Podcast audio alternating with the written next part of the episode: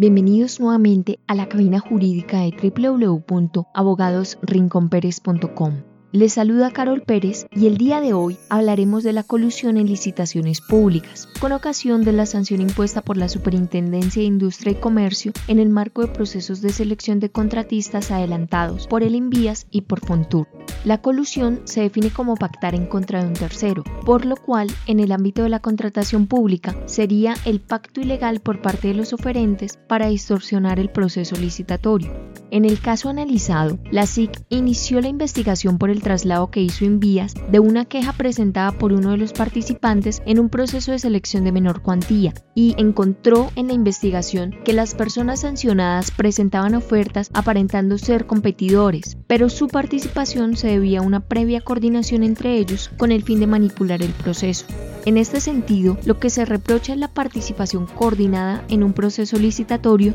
donde dos o más empresas comparten información, acuerdan elevar los precios o disminuir la calidad de los productos o servicios ofrecidos y presentan propuestas separadas haciéndose pasar por competidores, pero su conducta está encaminada a eliminar la competencia dando una apariencia de legalidad. En este caso, la SIC sancionó por conductas anticompetitivas a dos personas naturales y dos personas jurídicas por un valor aproximado de 541 millones de pesos. Consúltanos sobre este y diversos temas en www.abogadosrinconperes.com.